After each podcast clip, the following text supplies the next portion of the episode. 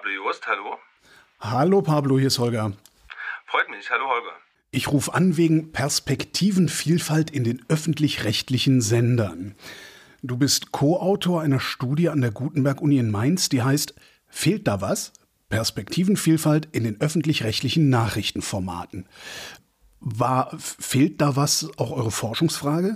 Naja, grundsätzlich hat uns eben äh, interessiert, ob die öffentlich-rechtlichen Angebote, die Nachrichtenangebote, inhaltlich vielfältiger berichten als andere Nachrichtenmedien. Das war unsere Forschungsfrage.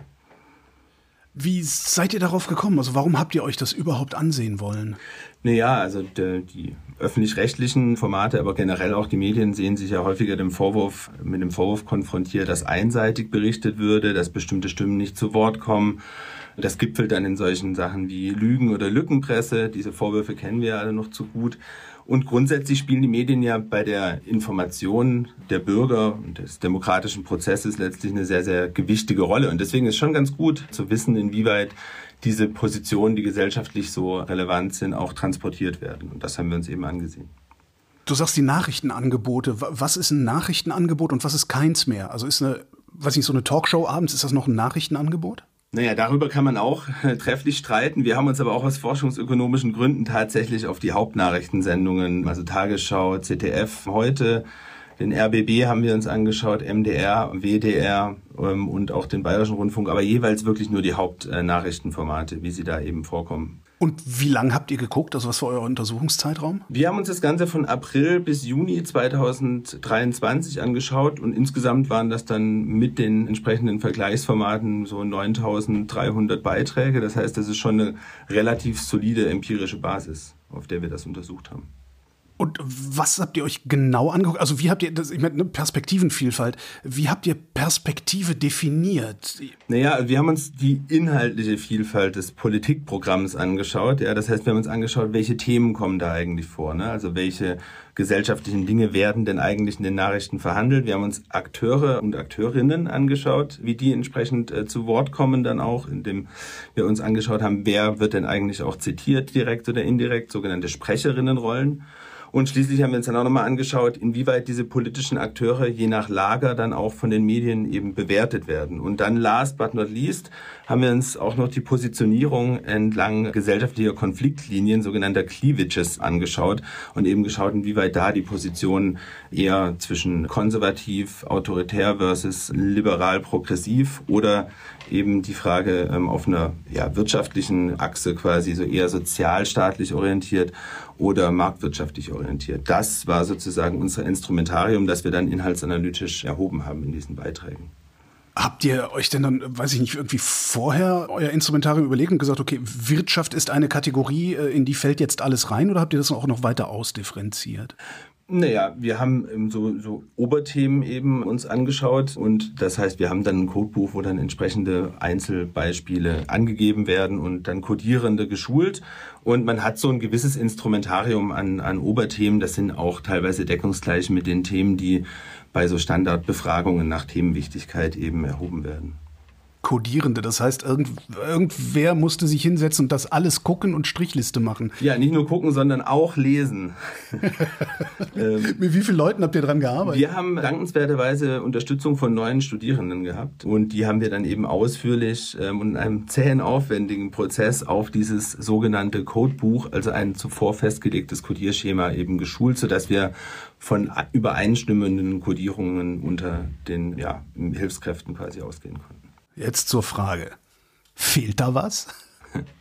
Naja, das kommt drauf an, wen man fragt, glaube ich. Das ist das Erste. Und das Zweite ist, erstmal, wenn wir uns jetzt die Berichterstattung anschauen, dann können wir erstmal sagen, es gibt jetzt keinen Grund zu Panik. Also wir haben es generell in Deutschland mit einem sehr vielfältigen Mediensystem zu tun. Es kommen eine Vielzahl von Akteurinnen und Akteuren zu Wort.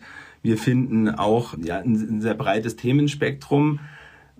Aber es gibt natürlich immer wieder Grund ähm, auch Anmerkungen, die man vielleicht zur Verbesserung machen kann. Also wenn wir ins Detail gehen wollen äh, der Ergebnisse, dann sehen wir zum Beispiel, dass wir einen sehr, sehr starken wirtschaftspolitischen Fokus haben. Das liegt natürlich auch ein bisschen am Untersuchungszeitraum, wenn das Gebäudeenergiegesetz, das natürlich die Berichterstattung da entsprechend dominiert hat. Wenn wir uns die Akteurinnen und Akteure anschauen, dann sehen wir, dass wir einen sehr starken Fokus auf Politik haben. Ja, wir sehen wenig marginalisierte Gruppen, die kommen kaum vor und noch viel, viel seltener zu Wort.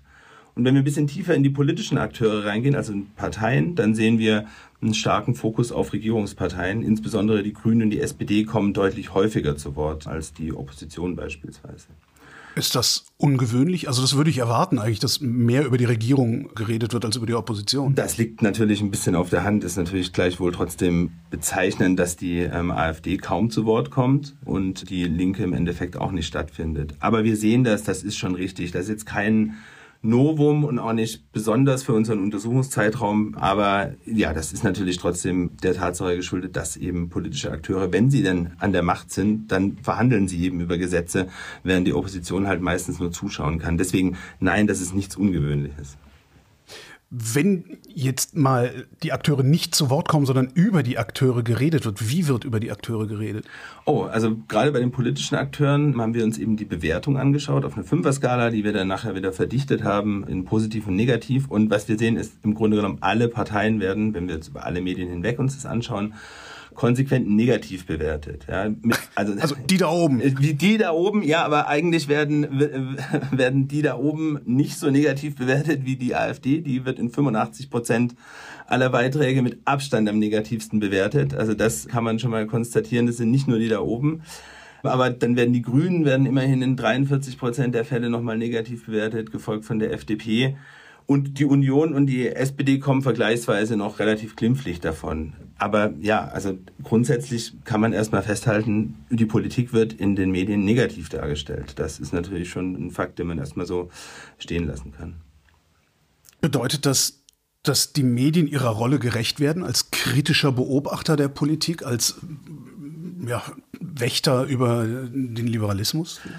Naja, das kann man, kann man so erstmal schon festhalten. Man muss sich natürlich dann fragen, was passiert denn eigentlich, wenn über die Politik konsequent negativ gesprochen wird. Ja, es ist nicht so, dass es ausschließlich negativ ist, aber wir haben natürlich ja auch diese Bestrebungen oder diese, die, diesen Nachklang, der immer wieder durchschimmert, dass die da oben das eben nicht gebacken bekommen. Und sehen wir natürlich, das wird äh, zumindest dem wird in den Medien dem nicht aktiv widersprochen. Ja, das kann man zumal, zumal festhalten zumindest. Gleichzeitig kann ich bei euch auch lesen, dass öffentlich-rechtlichen Rundfunk die Regierungsparteien insgesamt, also zusammengefasst, positiver wegkommen als die Oppositionsparteien. Ist das Regierungsnähe oder ist das ein anderer Effekt, den wir da sehen? Naja, inwieweit das jetzt tatsächlich als Regierungsnähe oder wie weit das tatsächlich von der Nähe zur Regierung motiviert ist, kann ich natürlich aus den Inhaltsanalysedaten jetzt erstmal nicht ablesen. Aber es ist schon bezeichnend, dass vor allem die SPD deutlich positiver wegkommt im Vergleich zu den sogenannten Vergleichsmedien da kann man durchaus, ja, das kann ich mir jetzt erstmal aus den Inhaltsanalysedaten nicht erklären. Also die Gründe kann ich nicht nennen, aber ich sehe es auf jeden Fall, dass insbesondere die SPD und witzigerweise auch insbesondere im ZDF dann ja, die, mit die positivsten Bewertungen überhaupt der Parteien bekommt. Warum witzigerweise im ZDF? Naja, das ZDF wurde ja einst eingeführt, um den Linksdrall der, der ARD etwas zu korrigieren. Deswegen ist es natürlich schon Stück weit ironisch, wenn dann ausgerechnet das ZDF quasi die, die Bewertung der SPD relativ positiv ausfällt. Linksdrall ist ein gutes Stichwort. Der rechte Rand hat direkt versucht, mit eurer Arbeit eine Kampagne zu fahren, hat behauptet, der öffentlich-rechtliche Rundfunk hätte einen Linksdrall. Hat er? Hm, naja, das äh, kommt natürlich ein bisschen auf die Betrachtung an. Ich glaube, gerade die, das entsprechende publizistische Organ, das diesen, Vor, diesen Vorwurf geäußert hat. Mit den großen Buchstaben. Äh, mit den großen Buchstaben, das kommt natürlich selbst auch nicht so gut weg, wenn man sich das tatsächlich mal im Detail anschaut. Die bewerten nämlich tatsächlich die Grünen mit 80 Prozent negativ, negativen Bewertungen am allernegativsten, also die sogenannte Kampagne gegen die Grünen, äh, die zeigt sich auch so ein bisschen in unseren Daten. Und umgekehrt kommt die CDU am positivsten weg, also tatsächlich mit einem positiven Saldo. Äh, dann würde man quasi da auch sagen, die haben einen leichten Rechtstrall. Aber um nochmal zur Frage wirklich ernsthaft zurückzukommen, das kommt so ein bisschen auch nochmal drauf an, wie man wie man das, unter welcher Brille man das Ganze sieht. Wenn man jetzt absolut davon ausgeht, dass wir eben in dem ganzen Mediensystem eher eine Neigung haben, dass eher sozialstaatliche und eher liberal-progressive Positionen in den Medien vorkommen und dort wiedergegeben werden. Also das, was man dann so gemeinhin als eher linke Position definiert und weniger marktliberale und weniger konservativ autoritäre Positionen in der Berichterstattung vorkommen, dann kann man natürlich schon sagen, na ja, das hat wenn man der absoluten Einteilung folgen mag, eher so einen gewissen Linksdrall. Aber wenn man sich dann tatsächlich mal das Mediensystem als Ganzes anschaut und sich anschaut, wie sich die öffentlich-rechtlichen Medien innerhalb dieses Systems positionieren, also wenn man sich quasi den Außenpluralismus des Mediensystems vornimmt, dann kann man eben schon sagen, dass sich da die öffentlich-rechtlichen nicht auffällig ja, verhalten, sondern sich da im Medienreigen quasi so ganz gut verteilen. Also einen spezifischen Linksdrall der öffentlich-rechtlichen isoliert, den würde ich so nicht attestieren wollen. Gibt es trotzdem irgendwelche Ungleichgewichte, die ja, bemerkenswert sind? Äh, Im Mediensystem allgemein oder bei den öffentlich-rechtlichen? Also das ist auch nochmal die Frage. Oh, okay, fangen wir mit den öffentlich-rechtlichen an. Naja, wie gesagt, die, diese, diese vermeintliche Regierungsnähe oder dieses Ungleichgewicht der ähm, Bewertung linker und rechter Parteien, das hätte ich mir schon anders erwartet. Ne? Es gibt natürlich irgendwie Sender, einzelne Sender, einzelne Nachrichtenformate, die sich da etwas anders positionieren. Also wir haben den RBB, der, den man vielleicht dann nach der Les Lesart etwas eher im sozialliberalen Lager sehen würde. Wir haben aber natürlich auch den, den bayerischen Rundfunk, der dann entsprechend auch so die, die konservativ-autoritäre Skala über der Mitte sozusagen erfüllt. Also wir haben, wie gesagt, schon eine, eine Form von, von Pluralismus und ich, ich tue mich schwer, absolut zu sagen, dass irgendetwas fehlt. Es kommt einfach auf die Perspektive an. Und was ist mit dem Mediensystem insgesamt? Gibt es da Ungleichgewichte? Die Positionierung der Medien im Allgemeinen, also ne, der öffentlich-rechtliche und der, die privaten Sender oder beziehungsweise privaten Outlets, die positionieren sich, wie gesagt, eher in diesem ja, in diesem Reigen, wo sozialstaatliche Positionen häufiger kolportiert werden als marktliberale Positionen. Und wir sehen eben auch diesen Hang, eher progressiv-liberale Positionen, denn konservativ-autoritäre wiederzugeben. Also da ist sich sozusagen das Mediensystem bis auf einige Ausnahmen relativ einig. Wir haben zum Beispiel. Moment, das heißt, das, das gesamte Mediensystem hat, hat einen Linksdrall, wenn wir bei dieser Bezeichnung mal bleiben wollen. Naja, wenn wir diese Skalen so zugrunde legen wollen und die absolut betrachten wollen, dann könnte man das so sagen. Man darf aber dabei nicht vergessen, und ich glaube, das ist etwas, was die Medien leider versäumen in der Berichterstattung, und zwar sowohl, auch wenn sie das quasi unsere Studie als Alibi für ihr weiter so oder als, wir haben es doch schon immer gewusst, wie der öffentlich-rechtliche Rundfunk ist linksgrün. Ähm, was die alle vergessen ist, wir haben uns halt drei Monate in der Berichterstattung angeschaut. Wir haben eine sehr, sehr klare Regierungsverteilung. Wir haben zwei linke Parteien, eine eher liberale, auch wenn auch wirtschaftsliberale Partei ähm, in der Regierung. Und natürlich werden diese Positionen auch stärker wiedergegeben. Wir wissen nicht, wie die Berichterstattung tatsächlich ausgesehen hätte, wenn wir jetzt zum Beispiel eine schwarz-gelbe Regierung an der Macht gehabt hätten. Ja, also das, das muss man irgendwie auch nochmal deutlich sagen. Das ist jetzt kein, keine Einordnung für alle Zeit, die wir da getroffen haben, sondern muss eben schon den, den Kontext etwas berücksichtigen. Und deswegen tue ich persönlich mich mit dieser absoluten Verortung eher schwer. Das klingt, als wäre es eine gute Idee, wenn wir es denn hinbekämen, das Ganze einer KI zu übergeben und die Auswertung zu verstetigen, also praktisch permanent zu gucken, was passiert da. Das würde jetzt eines unserer laufenden Forschungsprojekte oder zumindest geplanten Forschungsprojekte etwas vorwegnehmen. Wir wollen natürlich einen längeren Zeitraum. Wir wollen natürlich genau diese Kontextfaktoren, über die ich jetzt gerade gesprochen habe, wollen wir natürlich versuchen zu kontrollieren und das funktioniert nur, wenn wir das über eine längere Zeit machen. Ob wir das mit der KI hinbekommen, das steht in den Sternen, aber es ist definitiv angedacht, dass wir diese Erhebung weiterführen und ausweiten wollen. Was ich ganz spannend finde, ist, die, also sämtliche Medien, also das gesamte Mediensystem ist eher, ich sag mal, ja, progressiv sozial zu verorten als autoritär. Kann das, liegt das irgendwie in der Natur der Sache? Kann es sein, dass autoritärer Journalismus vielleicht gar nicht wirklich möglich ist? Naja, fragen Sie mal die Kollegen von Tichys Einblick. Die zeigen das schon, dass das geht. Aber es ist natürlich die Frage, ob wir das als gesellschaftlichen Standard akzeptieren wollen. Und meine persönliche Antwort als Bürger wäre, nein, das wollen wir natürlich nicht. Ja, auf der anderen Seite kann ich natürlich auch verstehen, dass bestimmte Leute, die eher konservative Positionen hegen, dass die sagen, na ja, aber warum positioniert sich denn jetzt da alles irgendwie links der Mitte? Irgendwie fühle ich mich da gar nicht abgeholt. Auf der anderen Seite, wir leben in einer, einer sozialen Marktwirtschaft, in einer liberalen Demokratie unter Umständen ist das vielleicht auch the new normal, wenn man das so möchte. Ja. Das muss sich das auch nochmal in einem zeitlichen Kontext anschauen. Wenn wir uns die Berichterstattung vom Spiegel von vor 40 Jahren irgendwie angeschaut hätten, dann bin ich mir nicht so ganz sicher, ob der da links unten gelandet wäre. Also eher nicht. Ja. Das zeigt auch nochmal so ein bisschen die zeitliche Abhängigkeit, in der diese Ergebnisse schon auch gesehen werden müssen.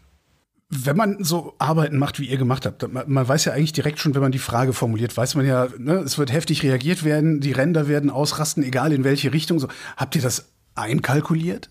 Wir haben eine, so, so eine sehr, sehr entspannende Entwicklung im Grunde genommen. Wir hatten jetzt eine Woche lang oder so eine Woche nach Studienveröffentlichung eine sehr, sehr wohlwollende Berichterstattung und wir haben gesehen, na ja, vor allem irgendwie viele sagen, der öffentlich-rechtliche Rundfunk ist gar nicht so links. Und das ist eigentlich alles okay. Und auch öffentlich-rechtliche Formate haben das natürlich dankend aufgenommen. Und natürlich auch auf Twitter haben die entsprechend üblichen Verdächtigen, die entsprechenden Redakteure natürlich sich gefreut darüber, dass sie jetzt gar kein so schlechtes Zeugnis ausgestellt bekommen haben. Und dann kam der Artikel von der Zeitung mit den großen Buchstaben. Und dann haben andere Leute unsere Studie als vermeintlichen Kronzeugen oder opportunen Zeugen genutzt, um eben genau jeden Missstand anzuprangern. Und wir kennen das so teilweise schon aus vergangenen Untersuchungen, äh, beispielsweise die Berichterstattung, die wir analysiert haben über die sogenannte Flüchtlingskrise. Auch da wurde das von der einen eher, ja, eine Seite eher so interpretiert, während die andere uns dann auch wieder da als Zeugen für eine vermeintliche Einseitigkeit genutzt hat. Also das ist nichts Unbekanntes. Was uns tatsächlich gewundert hat, ist so diese, diese zeitliche Abfolge. Ja? Also wir haben wirklich die erste Woche lang nur diese sehr, sehr wohlwollende Berichterstattung gehabt und auch so eine gewisse Selbstvergewisserung, dass das alles nicht so schlecht ist im Journalismus. Ähm, und jetzt wurden wir dann doch Teil einer, des Versuchs einer politischen Kampagne der AfD, die ja natürlich jede Gelegenheit nutzt, um den öffentlich-rechtlichen Rundfunk in jeglicher Form zu diskreditieren. Gibt es eigentlich irgendwas, was nicht fehlt? Gibt es irgendwas, von dem es zu viel gibt? Naja, das ist natürlich eine schwere Frage. Wir haben uns jetzt ja auf bestimmte Indikatoren geeinigt, sag ich mal, ne? Vorfeld der Studie. Und da ne, sehen wir, es wird schon sehr, sehr viel über Parteien gesprochen und jetzt auch der Unterschied zwischen Regierung und Opposition ist jetzt nicht so dramatisch. Also das ist ja irgendwie schon mal positiv. Man geht nicht komplett unter, wobei man auch da ne, wieder mit Abstrichen sich das irgendwie anschauen sollte. Gerade die kleinen Oppositionsparteien kommen doch eher weniger weg, weniger häufig zu Wort grundsätzlich ist es ja schon erfreulich, dass auch eine gewisse Themenvielfalt herrscht. Ob das jetzt zu viel oder zu wenig ist, in dieser absoluten Betrachtung kann man das halt irgendwie schwer sagen. Was wir halt schon sehen, ne, wenn man von diesem außenpluralistischen Gedanken ähm, des, der Medienvielfalt ausgeht, also der Frage, ob für jeden irgendwie was dabei ist im deutschen Mediensystem, was die Positionierung angeht, dann findet jeder und jede Bürgerin irgendwie ein Format, das sozusagen ja die, die, die Vielfalt der gesellschaftlichen Positionen, die wir, die wir haben in Deutschland, schon abbildet. Das würde ich, glaube ich, schon mal positiv hervorheben wollen. Das heißt, es ist alles in Ordnung? Ja, nein, das, da hatten wir uns doch vorher schon drauf geeinigt. Es gibt tatsächlich eben Positionen und auch, und auch Gruppen, die nicht zu Wort kommen. Ja.